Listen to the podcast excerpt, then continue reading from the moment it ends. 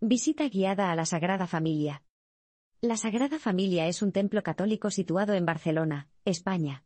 Fue diseñado por el arquitecto Antoni Gaudí, y su construcción comenzó en 1882 y sigue en curso en la actualidad. Durante su construcción, Gaudí incorporó muchos elementos arquitectónicos innovadores e imaginativos incluso desde los primeros días. Dirección, Carrer de Mallorca, 401, 08013 Barcelona. Para llegar a la Sagrada Familia es muy sencillo desde cualquier punto de la ciudad de Barcelona. Está bien conectado con el transporte público como los autobuses, metro y tranvía.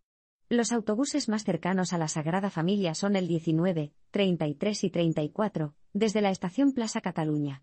También puedes usar el metro, la estación más cercana es Sagrada Familia, líneas L2 y L5. Además, hay numerosas líneas de tranvía que pasan por la zona. El templo está abierto de lunes a domingo de 9 de la mañana a 7 de la tarde. Está cerrado los lunes, excepto los festivos. Esto se debe a que se usa como un lugar de culto, y se necesitan prácticas religiosas y actividades en el día. Hay que pagar para entrar. Hay varios precios de entradas. Los precios van desde 12 euros para adultos y 7 euros para menores de 12 años. No hay aparcamiento en la zona, pero hay una gran cantidad de parkings a tu disposición a poca distancia. El mejor momento para visitar la Sagrada Familia es durante la primavera o el verano. Durante estos meses el clima es generalmente mejor y hay menos turistas. La P. Laza de la Sagrada Familia está rodeada de preciosos jardines, y senderos peatonales y parques con recreos para los más pequeños. Además, la arquitectura que rodea la plaza es magnífica, desde la fachada neoclásica a las casas modernistas, esta sección de Barcelona está llena de encanto. La historia de los alrededores de la Sagrada Familia remonta cientos de años atrás. Algunos de los personajes históricos más famosos de España nacieron en la vecindad, como el escritor barra poeta Miguel de Cervantes Saavedra y el pintor Francisco de Goya. Las vistas son hermosas desde la base de la basílica, mientras la ciudad de Barcelona se extiende ante ti. Puedes escuchar las campanas resonando en perfecta armonía con la ciudad bulliciosa. La Sagrada Familia es fue diseñada por el arquitecto Antoni Gaudí, a quien suele considerarse su autor principal. Fue iniciado en el año 1882, y su construcción aún no está completa debido a su extensión, y al hecho de que no se disponía de los fondos suficientes para completarlo. Se prevé que la construcción se complete para el año 2026. El templo fue financiado a través de donativos desde su inicio. En 1883, Gaudí recibió un donativo importante del empresario Eusebi Well, que le permitió mudarse a las obras y poner en marcha el proyecto. El proyecto tuvo también importantes donativos del Banco de España en 1902 y de un comerciante de barcos inglés en 1904. Desde entonces, otros donativos han estado llegando para ayudar a completar la construcción. En su trabajo, Gaudí se inspiró en la arquitectura gótica, y se preocupó por respetar la geometría original propuesta por los planos del templo. También recurrió a técnicas vanguardistas para el diseño de la obra. Además, Gaudí, algunos de los arquitectos y artistas que ayudaron a diseñar y construir el templo fueron Josep María Lluyol y Domènec Sugrañes y Gras. También hay que destacar la labor de Lluís Domènech y Montaner y Josep Puig y Cadafalch. Estos arquitectos intervinieron en diferentes momentos de los últimos 136 años, contribuyendo a definir el estilo artístico de la Sagrada Familia. La construcción del templo fue afectada por importantes acontecimientos políticos. En 1926, Gaudí fue encarcelado durante dos años por ser presuntamente un independentista catalán. La Guerra Civil Española también afectó a la construcción del templo. Durante la contienda, el templo fue utilizado como hospital y fuerte militar. Además, durante la construcción algunas anomalías ocurrieron.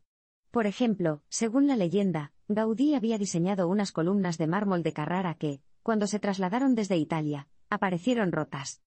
Gaudí, entonces, decidió hacer las columnas de hormigón, los cuales se rompían fácilmente. Esto desató una controversia y fue otra de las razones por las que Gaudí fue encarcelado. La Sagrada Familia tiene una influencia importante en la cultura catalana, tanto por su importancia como icono cultural como por el hecho de que fue construida en pleno ejercicio de L. A convocatoria de la modernización catalana. Las figuras más importantes que están relacionadas con el templo son el arquitecto Antoni Gaudí, el empresario Eusebi Güell y el Banco de España, que han contribuido con importantes donativos para su construcción. En cuanto a problemas urbanísticos, la Sagrada Familia no ha suscitado polémicas, ni se han señalado irregularidades en su inclusión en el parque que la rodea. Además, la construcción de este templo se ha llevado a cabo respetando los planos y especificaciones originales y, por lo tanto, no presenta ningún problema urbanístico. El exterior de la Sagrada Familia está compuesto por Parte norte. La parte norte de la Sagrada Familia es el lado frontal visible de la fachada principal de la iglesia. Esta parte destaca por sus altos muros de ladrillo, y por la grandiosa abertura en forma de arco que se encuentra en el medio. El área es adornada con esculturas en las esquinas. Estas esculturas simbolizan cuatro misterios del cristianismo y están hechas en mármol. También hay enormes ventanas de vidrio colorido que se encuentran detrás de la abertura en forma de arco.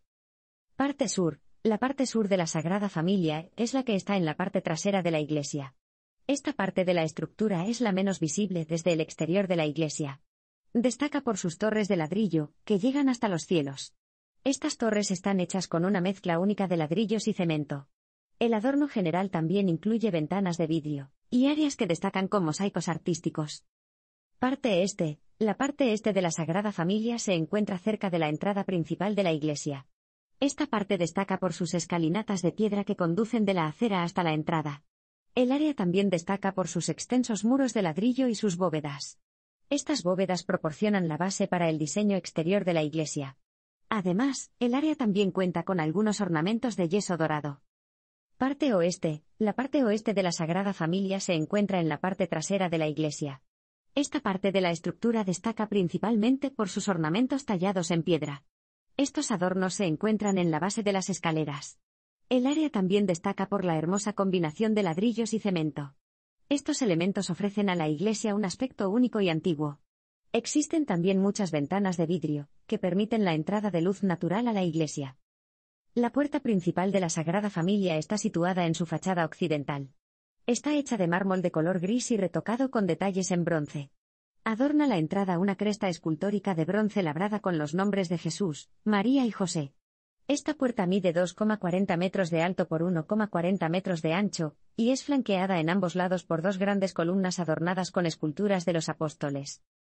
En menor medida, hay una puerta adicional al lado de la principal. Está hecha de hierro forjado con adornos visuales en bronce y es menor que la primera. La puerta cuenta con una rejilla decorada con flores de lis simbolizando la pureza de la Virgen María, así como detalles dorados y se encuentra protegida por un pórtico con arcos de medio punto adornado de destellos de bronce. Esta puerta mide dos metros y medio de altura por 1,20 metros de ancho. La Sagrada Familia tiene siete salas principales diferentes que comprenden su interior. Cada sala sirve para un propósito diferente. Las salas son Salas del templo. Estas salas se utilizan para los cultos y devociones religiosas. El templo se basa en el estilo gótico y clásico, e incluye un crucero, ábside, bóvedas y arcos. Criptas. Estas salas se utilizan para guardar reliquias y conmemorar a los muertos. La cripta principal presenta una mezcla de estilos gótico y moderno. Lóbulos. Estas salas se utilizan para el bautismo y las ceremonias de confirmación. Están decorados con motivos florales y geométricos. Capillas. Estas salas se utilizan para los momentos de meditación y rituales religiosos. Están decotadas con motivos religiosos.